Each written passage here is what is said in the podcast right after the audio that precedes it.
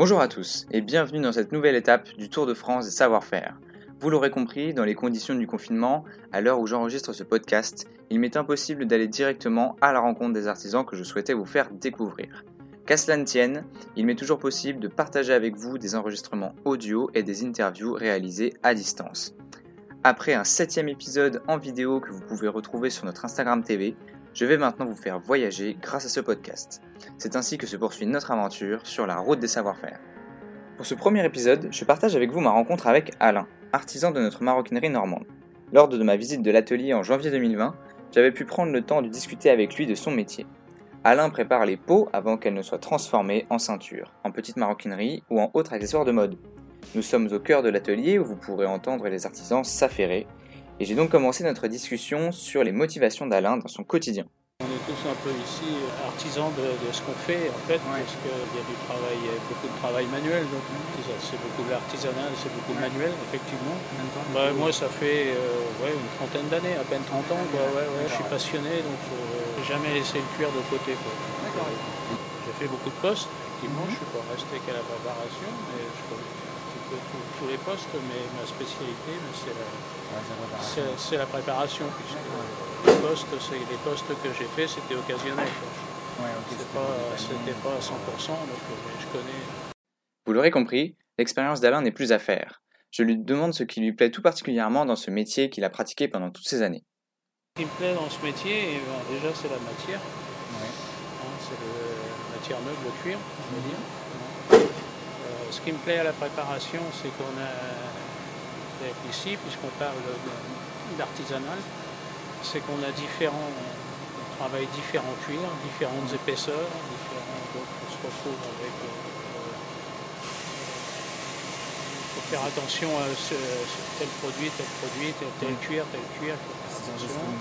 C'est voilà, c'est ce qui c'est ce qui est intéressant, c'est ce qui fait beaucoup aussi ici. Euh, travail, ce qu'on peut appeler artisanal. Parce qu'on ne travaille pas toujours le même cuir. Exactement, oui, ouais, c'est le savoir-faire qu'on a et puis qu'on euh, essaye d'apprendre aussi aux gens qui vont, venir derrière parce que c'est vraiment un métier, c'est plein de petits, beaucoup de petits détails qu'il faut faire attention, qu'il faut bien je profite du fait qu'Alain nous parle de partager son expérience pour euh, parler de l'apprentissage de son métier, qui se fait, on peut le deviner, de manière plus pratique que théorique. Très important. C'est-à-dire que non, parce qu'en fait c'est non, parce qu'on va l'apprendre, oui, on va l'apprendre sur un, on va l'apprendre sur un produit. Mais après, comme euh, je vous dis, c'est euh, les cuirs sont différents, chaque cuir est différent, enfin pas chaque cuir, chaque mhm. oui, les peaux sont différentes d'un choix de cuir à une autre, de l'agneau, de l'agneau, de la vachette, des choses comme ça. C'est différent à travailler, il y a des épaisseurs à travailler. Le, client va demander, euh, le client va demander telle épaisseur, donc il faut travailler sur les épaisseurs, sur les renforts. Mhm. ça, ça fait partie des choses intéressantes. Parce que euh, on ne développe pas entièrement, mais on participe un petit peu au développement. Puisque le développement, il y a un développement qui se fait mhm. en avant. Et ensuite, nous, on travaille, mais il y a, des choses qu'au développement qui ne peuvent pas. Euh, ils vont développer un produit, euh, le dessiner, le créer, on va dire. ensuite, après, il faut le mettre en, pratique. On arrive avec une idée, mais vous, derrière, vous êtes capable de dire. Euh, voilà, bah, voilà c'est ça. ça. C'est, généralement, c'est réalisable. Il y a des cuirs, c'est pas toujours réalisable sur certains cuirs, parce qu'il y a des cuirs qui sont adaptés à la petite maroquinerie. Et d'autres, nous, en l'occurrence, la ceinture il nous faut de la longueur, donc il nous faut le moins de défauts possible sur la peau. Alors qu'en petite maroquinerie, on peut travailler sur des emplacements sur la peau qu'on mhm. va, passer à côté, en fait, on va éviter les défauts. donc là, effectivement, nous aussi, on les évite, mais euh, ça nous fait beaucoup plus de pertes. donc le choix du cuir est important. Mhm. Le choix du cuir pour nous, pour la ceinture, est important. quand on a un pourcentage de défauts supérieur qu'on pourrait avoir, quoi, ce euh, bah, Lola en fait euh, avertit le, fournisseur et, puis. Il y a un, pourcentage quand même défini à l'avance. Il y a un pourcentage, oui, il y a un pourcentage. au départ, il y a un pourcentage de calculé d'un taux de perte, on appelle ça. Mhm. Mais le taux de perte, quand le taux de perte est dépassé, euh, effectivement, ça pose, euh, ça pose un problème. Ouais, c'est euh, euh, pour La- retourner. Voilà, ouais. Donc il faut, ça, il faut le gérer avant. Donc c'est pour ça que les développements, ça sert, à- ouais, c'est ça sert aussi à ça. À regarder Alors, ça. on a- voilà. J'en profite pour demander à Alain comment il sélectionne et prépare les pots pour la suite de la confection. Bah, la, des défauts. bah, la peau, là, celle-ci justement, est pas mauvaise. Bon, ça, ça reste. euh, en fait, le- le- sur une peau, on va dire qu'on a toujours. euh, bon, là, je ne l'ai pas complète. On a toujours ses flancs, en fait. euh, les flancs, euh, les flancs, parce que c'est au travail. Les flancs, en fait, c'est le, le ventre euh, Ah, de la de bête, en fait, de la vache, on va dire. On va partir sur les cœurs de vachette. Et en fait, on retrouve les défauts souvent dans cette partie-là. D'accord. Donc sur le, sur le dos, c'est vrai qu'il y, a des- il y a des industries euh, de luxe, ils vont travailler que sur, que sur les dos qu'on fait. D'accord, parce que là, c'est la partie où il y a le moins de défauts. Voilà. Quasiment jamais. Voilà. Donc on a toujours, nous, dans les, dans les pots, on a toujours au moins ces parties-là de toute façon qui vont sauter, Euh, qu'on va, éliminer. Mais ça peut des fois se propager un petit peu plus loin.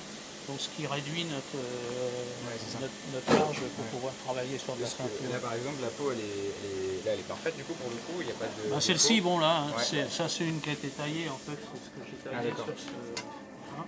Euh, Donc on appelle ça, voilà, les flancs, le flanc, on retrouve là le flanc. Le flanc. Donc euh, le flanc, bah, c'est c'est le dessous, c'est le ventre, ouais, donc en déjà. fait c'est détendu, c'est l'épaule c'est détendu, Ouais. c'est flancheux, D'accord. ça flancheux, voilà. Ça. Après les défauts, bah, celle-ci, euh, on va pas dire malheureusement parce que c'est bien. Elle n'a pas de défaut, euh, pas de Mhm. défaut apparent. euh. Et là, du coup, donc là, il y a. Donc là, bah, je vais, la ceinture, vous allez voilà, euh, je vais, ici. voilà, je, je vais tailler ici. D'accord, Et celle-ci, bah, ça servira euh, soit pour les passants, soit pour faire des pâtes. Et puis bah, le souci qu'on a quand on n'a pas de pâtes ni de passants, quand on a une ceinture avec un retour, bah, c'est de la chute. Donc ces chutes-là, on les met dans, les, dans des cartons. Ouais. Et puis on les offre aux, aux écoles, Ouais, aux d'accord. lycées professionnels où ça leur vois. permet. Ouais. Ça peut pas vous servir non plus euh, pour, euh, je sais pas, des porte-cartes ou, ou si c'est trop. Certains cuirs, oui, mais peut-être que par la suite, euh, quand on fera de la petite maroquinerie ou autre, ça servira effectivement. L'avantage de la petite maroquinerie, c'est qu'une peau comme ça, ils vont, ils vont pratiquement euh, s'en servir, pas à 100%, mais Ouais. à 80%, ils vont s'en servir. Et imaginons qu'il- s'il y avait un défaut euh, ici, par exemple, enfin, Ici, vraiment alors- au milieu de la peau, comment vous faites du Alors, euh, s'il y a un défaut, s'il y a un gros défaut, on met de côté, effectivement. S'il y a un trou, ça ne va pas empêcher qu'on va, on va pas tailler la, on va pas tailler la peau dans tous les sens Ouais. pour euh, éliminer ce défaut, parce qu'on va avoir plus de chute. Oui, d'accord. Alors, ce qu'on fait, si là j'ai un, si j'ai un, un trou ici, si j'ai ma bande de préparer pour couper mes bandes, Ouais. si j'ai un trou à cet endroit-là, cette ceinture, euh, cette, euh, je vais la couper en fait. Je vais couper ma bande. Et euh, le- la bande euh, qui a un trou, je vais l'éliminer en fait du, du lot.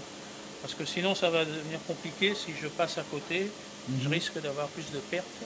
Oui, que si vous avez fait. Voilà. Et, et on peut avoir aussi la chance que ce, ce trou, ce défaut, Mhm. euh, tombe dans, dans la coupe aussi. Ça arrive Ah bah aussi. oui, Donc quand il tombe dans la coupe, Ouais, ouais, sur là, de la ceinture bombée, comme on, a, on coupe un petit peu plus large, on a la chance que si c'est vraiment au bord, ouais. ce, ce défaut, bah, la surtaille va Parce partir. que là, sur, sur les étapes d'après, ça va se Ok. Alors après, il peut y avoir des, il peut y avoir des rayures en travers. Là, effectivement, là, Ouais. ça limite. euh, on en revient à ce qu'on disait tout à l'heure. c'est ça. Je peux rien y Là, faire. on, a- on a- on dépasse le pourcentage de perte. Alain nous parle maintenant de ce qu'il faut pour s'épanouir dans son métier. Je pense qu'avant tout, pour travailler, en fait, euh, pour être, euh, on va parler de la préparation en, en général, un atelier comme le nôtre, hein, Mhm. il, faut être, euh, il faut avoir quelque part une passion, il faut être passionné. il faut être passionné. Même si c'est pas à 100%, il faut quelque part, il faut, trouver, il faut avoir une passion. Sinon, il faut, il faut euh, Mhm. ça, je pense que je le répète souvent. Je le répète aux jeunes qui viennent, qui viennent ici, qui sont dans les lycées. C'est bien d'être dans un lycée professionnel.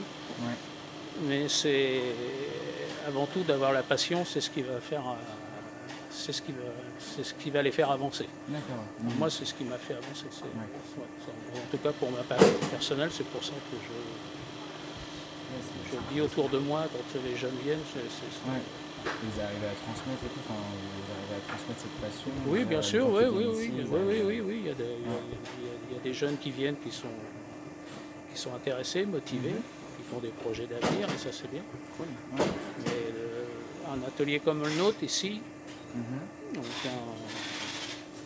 on se met pas sur notre poste en disant on fait vivement soi. Euh, ça arrive, évidemment, mais on ne dit pas vivement soi que la journée soit finie ou des choses Ouais. comme ça. C'est vraiment, chaque jour est différent, voilà, chaque, chaque jour- journée est différente, même s'il y a des grosses séries. euh, on sait qu'après, ça va, on va repasser à autre chose. et puis, voilà. Donc Moi, je dis avant tout, c'est ouais, il faut être passionné, Ouais, c'est ça, ouais. énormément passionné. La suite de notre conversation porte sur la transmission de son savoir-faire et de comment son atelier y participe. Des lycées professionnels et d'autres Ouais. qui, qui viennent faire des essais euh, euh, qui savent pas trop, en fait. Oui, euh, voilà, c'est ça. juste, parce qu'il n'y a, pas a de meilleur moyen au final de savoir. Voilà, si exactement. Même si, même si, fait, c'est, même si quand, quand ils viennent ici, même s'ils font pas forcément des choses qui peuvent forcément les intéresser, ils, Ouais. ils voient un peu l'ambiance, ils voient comment ça se passe. Parce que c'est vrai que chaque- il y a des, il y a chaque poste, chaque poste est bien spécifique, donc Mhm. on peut pas les, on peut pas les mettre partout. Ouais, Mais au moins, ils ont le visuel de voir comment ça se passe. Ça, c'est important. Je leur dis toujours que qu'ils baissent pas les bras, même s'ils font quelque chose qui n'est pas forcément intéressant pour eux. Mhm. Euh, qu'ils baissent pas les bras, quoi. C'est, pas, c'est, pas tout le temps. c'est pas tout le temps comme ça. Mais ça leur donne un visuel en général de Ok. ce que- notre atelier en tout cas. Parce que Ouais. notre at- comme le nôtre, il y en a, il y en a plus énormément. Ouais, Des vrai. ateliers comme le nôtre, il y en a plus énormément. Des gros ateliers, effectivement, Hermès, Louis Vuitton, c'est, c'est- il y en a, mais euh, des ateliers comme le nôtre, euh, Ouais, c'est tellement diversifié, on fait tellement de Mhm. choses diversifiées. J'en profite pour demander si le côté familial de notre atelier a aussi son importance. Ah oui, oui, ah oui, oui, moi oui, c'est ce que, ah oui, oui, moi c'est ce que, oui, Ah, moi c'est- ce qui me plaît ici, ouais. Mhm. Ah oui, oui, c'est- c'est- Ok. moi ce qui me plaît ici, c'est justement ce côté, ce qu'on retrouve un petit peu, euh, comme vous dites, artisanal, qu'en fait, euh, Mhm. moi c'est ce qui me plaît. Ouais. C'est tout à fait ce que. Ok.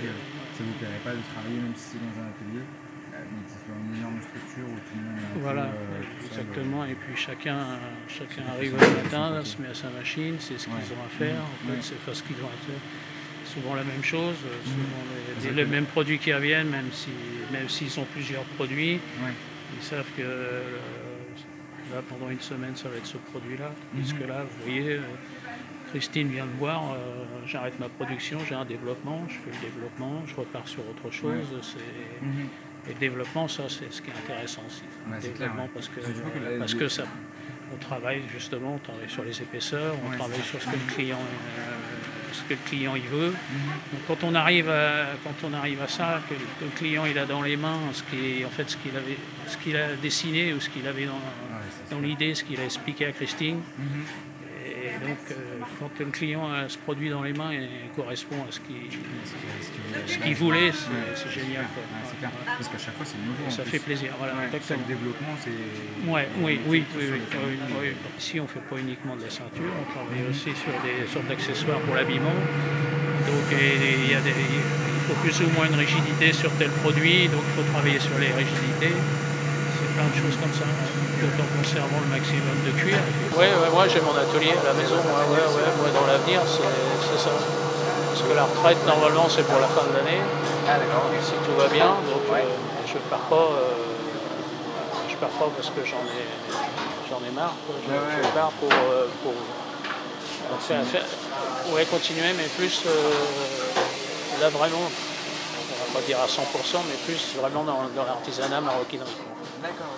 Mais Donc, juste, on c'est trouve- juste- juste pour vous Oui, oui, en auto-entreprise. En auto-entreprise, ah, Voilà, voilà, c'est ça. Ok, intéressant. Voilà. Mais j'ai déjà mon atelier.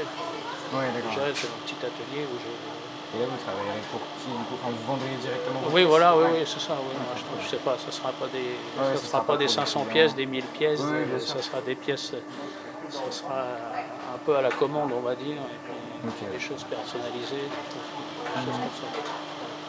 Voilà. Et beaucoup pour le monde de la moto. que je Ah, suis passionné de moto. Mes deux, vois, du coup, ouais. bah, mes deux passions, c'est la moto et, et le cuir. Ok, ouais. Ouais, forcément, après, euh, pour, pour la Donc, moto, il y a pas mal de trucs à faire. je pense. Voilà, voilà. Ouais. Et puis rencontrer du monde, et puis cool. voilà, puis discuter avec des gens qui sont, Ouais. qui sont intéressants et intéressés. Ok, ouais. Ça, c'est.